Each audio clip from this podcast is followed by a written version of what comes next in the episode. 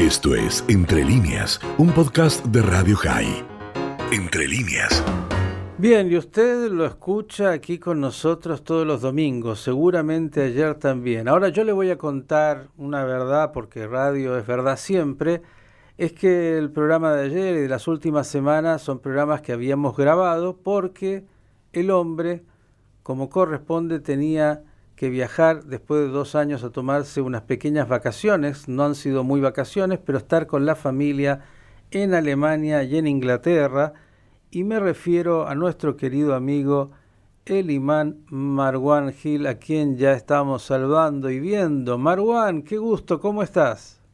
Buen día, salam alaikum, shalom, Miguel, ¿cómo estás? Muy bien, pero claro, teníamos mucha necesidad de hablar contigo, Marwan, porque claro, ayer hablábamos eh, de cosas que son las que hacemos habitualmente en ese, en ese encuentro judeo-musulmán, pero alguno dijo, y esta gente está mirando otro canal. No, no, estaba grabado, porque si no hubiésemos abordado un tema que sí, también hemos abordado, pero no con la urgencia, vamos a decirlo así, de estos días.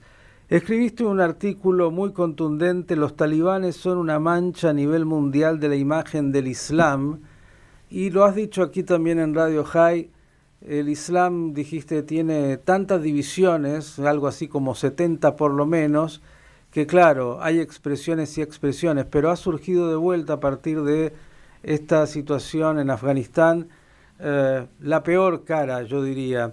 ¿Qué podrías decirnos, eh, Marwan, y como imán, obviamente? Sí, claro. Em, como que en, relación con los talibanes, muchas veces que ignoramos que los talibanes no es una representación del Islam, sino que el movimiento talibán em, surgió como una, un movimiento, como un grupo militar especialmente en el contexto histórico de la Guerra Fría entre la Unión Soviética y Estados Unidos. Y si nosotros un poco analizamos la historia, ah, en aquel momento, o las raíces de Talibán encontramos en la década de los 80 cuando los diferentes grupos militares de Afganistán lucharon contra la invasión soviética. Incluso en ese momento, ah, Estados Unidos y desde los occidentes también apoyaron y financiaron a, los em, em, guerreros o a todos los grupos militares, incluso muchos de ellos uh, denominados mujahideen. Y luego, obviamente, surgió en el año 1994 como una continuación o resultado final el movimiento talibán. Y en el año 1996 llegaron por primera vez al poder y desde el año 1996 hasta el 2001, hasta la invasión uh, de Estados Unidos, ellos gobernaron Talibán, pero si ahora lo ponemos en contexto con la religión islam, el islam es una religión que ya existe desde el siglo VII. Y el islam es una religión, e incluso como varias veces también en nuestro programa lo analizamos, islam literalmente significa paz. Y islam tiene sus propias fuentes. Y ahora si comparamos los talibanes y el islam, los talibanes no tienen nada que ver con la paz, es todo lo contrario lo que ellos difunden, promueven o realizan. Ellos difunden temor, eh, terrorismo, violencia. Y es muy fácil incluso llegar a la conclusión que los talibanes no tienen que ver con, con el Islam, porque la mayoría de sus propios víctimas son musulmanes. Cualquier persona que no está de acuerdo con su interpretación o con sus tradiciones, con sus leyes, ellos lo eliminan directamente. Y el Corán claramente dice que quien mata a una persona inocente es como si hubiera matado a toda la humanidad. Entonces hay una diferencia entre noche y día entre los talibanes y las enseñanzas del Islam y esa es la realidad. Marwan, qué importante que diste el contexto histórico de cómo surgen y bueno, incluso cómo se transforman en, en ese grupo que hoy, claro, y que antes dominaba Afganistán en, lo que ha sido esta partida caótica de los Estados Unidos y de la OTAN, y bueno, después de 20 años. Pero por eso digo, por un lado, el aspecto bélico, el aspecto mm, de, militar, por llamarlo así, tan fuerte.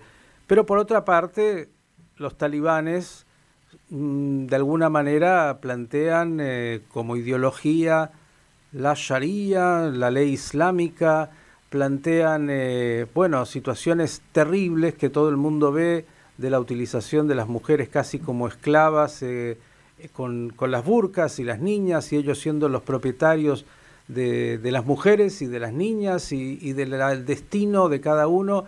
Vimos imágenes eh, muy terribles que todos recordamos de los degollamientos del Estado Islámico a, infieles occidentales en general o incluso, como dijiste, a musulmanes eh, disidentes con esa misión tan eh, particular, extremista del Islam. Eh, yo te voy a proponer lo siguiente, Marwan, porque estamos a las 8 aquí, 59. ¿Qué hora tienes? ¿Dónde estás? ¿En Alemania? ¿En qué ciudad? En Frankfurt. Frankfurt, am Voy a proponerte lo siguiente, para que te enteres mucho de lo que está pasando aquí y en el mundo, nosotros a la hora 9, que es casi en 30 segundos, puntlich, ponemos el panorama de noticias de dos minutos y luego del mismo, ¿te parece? Seguimos y hablamos específicamente de esto que he planteado, cómo este grupo terrible, la peor cara, dice ser el representante del Islam y qué hace el propio Islam para combatir este monstruo que más allá de cómo haya nacido del punto de vista político, dice abrevar en las fuentes del Islam. El panorama de noticias lo seguimos, ¿te parece? Perfecto. Y volvemos a Frankfurt am Main. Ahí está nuestro querido amigo el imán Marwan Gil.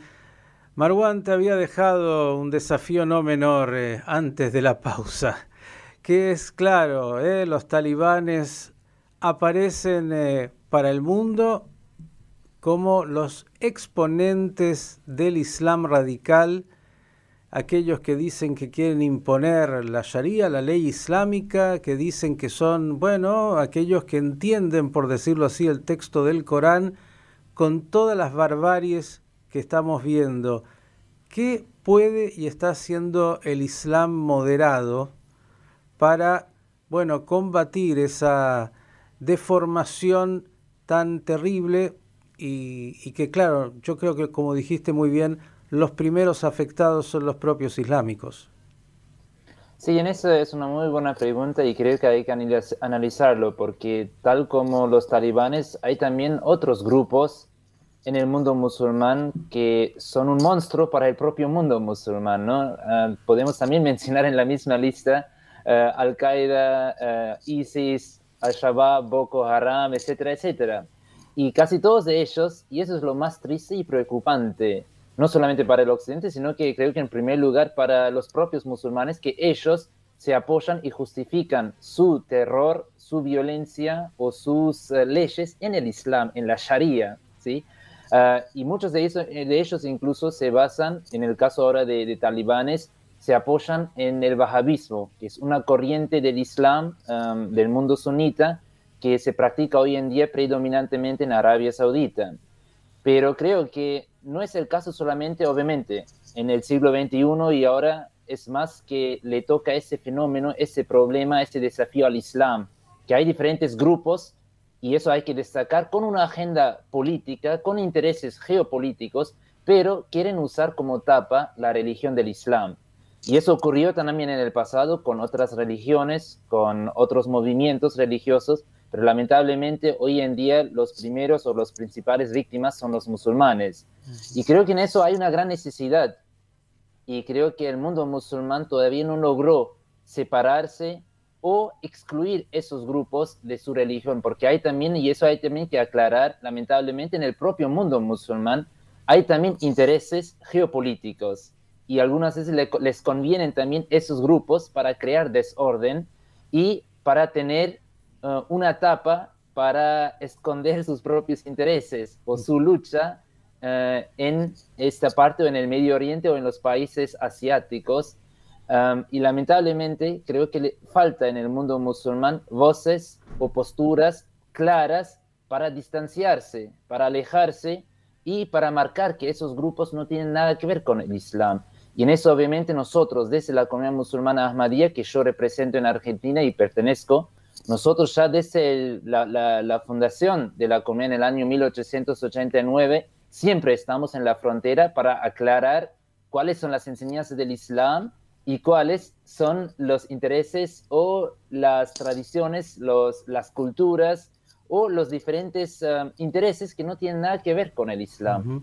Marwan, hablaste de intereses geopolíticos, pero además de esos intereses geopolíticos, ¿puede haber miedo por parte de los grupos más moderados en el Islam de salir a manifestarse y a combatir abiertamente a ese monstruo que ha surgido y que no es pequeño de tantos grupos extremistas?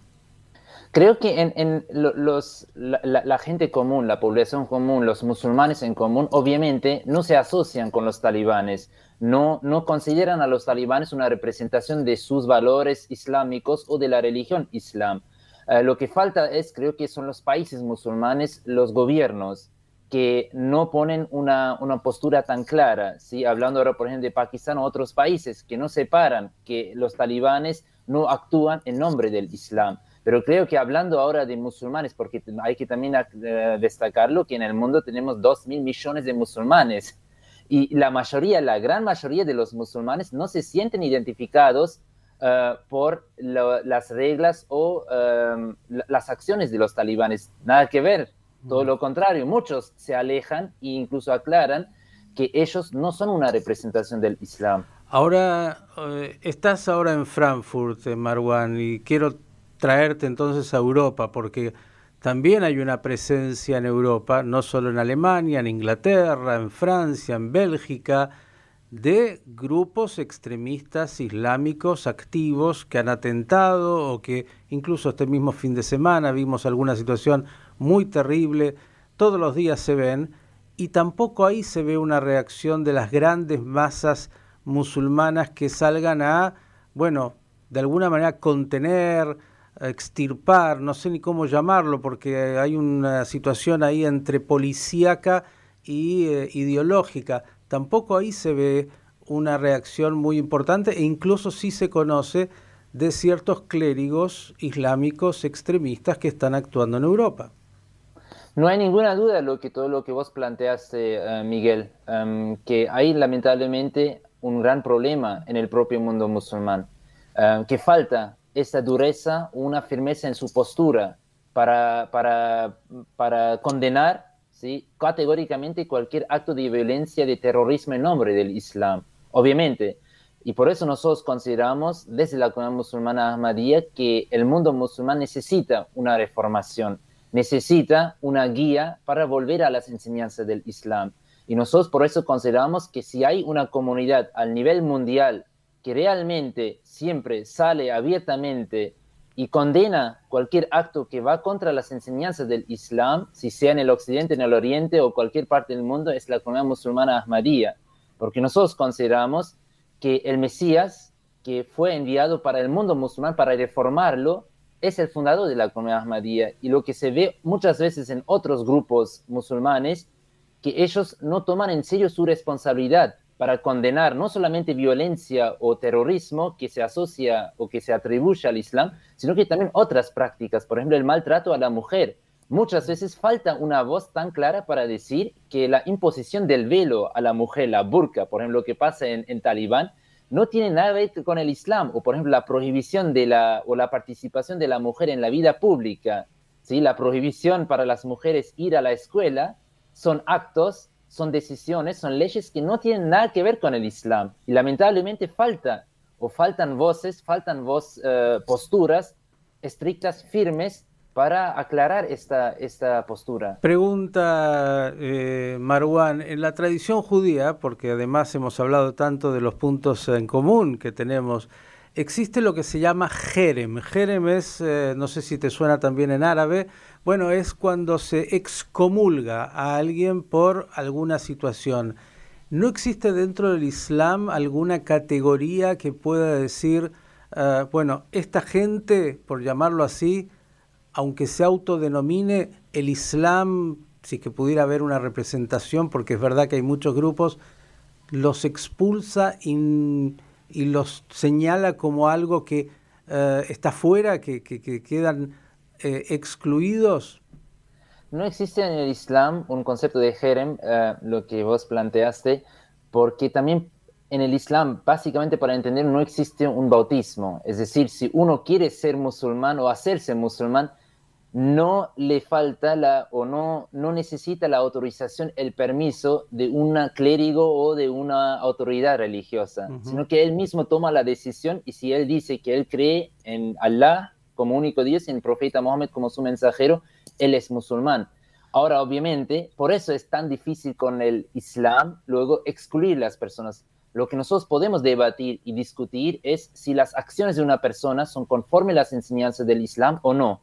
¿sí? Por ejemplo, eh, si una persona ahora no reza cinco veces, no podemos ahora categorizarlo o excluirlo o uh, ponerlo ya el, el, nombre a él como que él no es más musulmán, sino que él puede llamarse, autoidentificarse como musulmán. Lo que solamente podemos decir que él, a través de no realizar los cinco rezos, no está cumpliendo con las enseñanzas de su religión. Me, preocupa un poco más, eh, te imaginarás el que decide degollar a alguien o llevar a mujeres eh, encadenadas como si fueran ganado o no permitir chicos o chicas que estudien o tanto más que vemos realmente de un mundo primitivo. Mira, yo veía ayer, y ahora vamos a ir algo de tu propia experiencia, un video que te voy a reenviar de cuando hace 60 años Nasser en Egipto eh, incluso se reía junto a su población de aquellos que le decían que la mujer anduviera con un pañuelo. Y lo que pasó en estos 60 años, no voy a ir muy lejos en la historia, ha sido que han aparecido estos grupos que me parece no tienen que ver con lo que el Islam traía como una tradición generalmente mucho más moderada. Y en tu experiencia personal, porque no estás hablando solo en términos teológicos y filosóficos, yo sé y, quisiera que lo compartas, tu propia familia, tus padres tuvieron que huir de eh, Pakistán por lo que era un Islam eh, eh, extremista. ¿Es así, no? Exactamente. Em, yo también, por eso puedo hablar personalmente también de eso, porque mis padres también migraron de Pakistán a Alemania por persecución religiosa. Y esa persecución religiosa contra los ah, miembros de la comunidad musulmana Ahmadiyya sigue y existe también hoy en día en Pakistán.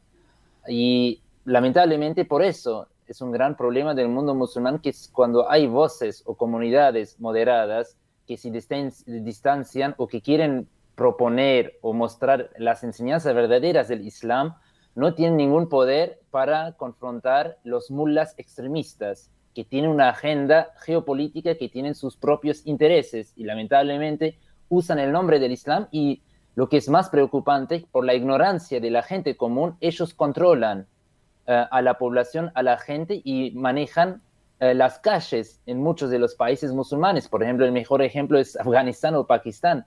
¿sí? Muchas veces la gente, por ejemplo, los afganos o la gente de Afganistán no saben que el Islam le otorgó a la mujer el derecho de obtener educación. Y eso ya desde hace 1400 años. Y cuando viene el talibán y anuncia que no, la mujer no puede ir a la escuela o a la universidad porque la Sharia dice eso, muchos no cuestionan al talibán. En vez de ir al Corán, analizar el Corán, estudiar el Corán, confían simplemente en las palabras de mullah o del talibán. Si el, si el talibán dice que un cristiano, un judío, tenemos que asesinarlo porque es enemigo de Allah, ellos no reflexionan que Allah mismo dijo que quien mata a una persona inocente es como si hubiera matado a toda la humanidad. Y no dijo que quien mata a un musulmán, sino que dijo en general una vida, un ser humano.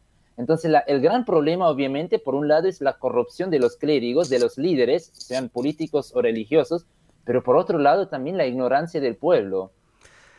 Qué desafío, mi querido amigo, el que tiene el mundo y el que tiene el Islam en particular, porque claro, mm, tal vez se pensaba que en 20 años, eh, más allá de todas las críticas eh, que significaba este ingreso de la OTAN ahí en, eh, en, Afganistán después de, del atentado a las Torres Gemelas y de Al Qaeda y de todo lo que supimos y del terrorismo que hemos vivido, eh, algo podría cambiar y hoy vemos 20 años después que no solo no cambió, sino que tal vez eh, incluso están igual y peor y que nadie puede predecir lo que viene hacia adelante. Primitivismo, barbarie, violencia. ¿Te atreves a hacer algún diagnóstico de, de lo que puede venir? Sí, creo que incluso lo que vos planteaste, estoy de acuerdo, que incluso veo como que peor la situación, ¿no? Porque ahora también hay mucha incertidumbre y mucha también desconfianza en el occidente, porque la gente piensa ahora una ocupación de 20 años, ah, ni hablar del daño económico, ¿sí? Uh, y incluso solamente si vemos la, la, tragedia de muertes, de muertes de, de personas civiles, no hablamos de soldados, ¿sí? Obviamente, también fueron eliminados, fueron asesinados terroristas, miembros de Al-Qaeda, de, de, los grupos extremistas, pero la gran mayoría en Afganistán que sufrieron eran personas civiles, ¿sí? Y obviamente creo que ahora esa decisión y el regreso de, los talibanes al poder directamente o en pocos días ha causado también un gran daño a la imagen del Occidente, ¿sí? Y creo que el gran problema es también que faltan alternativas en Afganistán eh, para erradicar, para luchar contra los movimientos fundamentalistas o extremistas.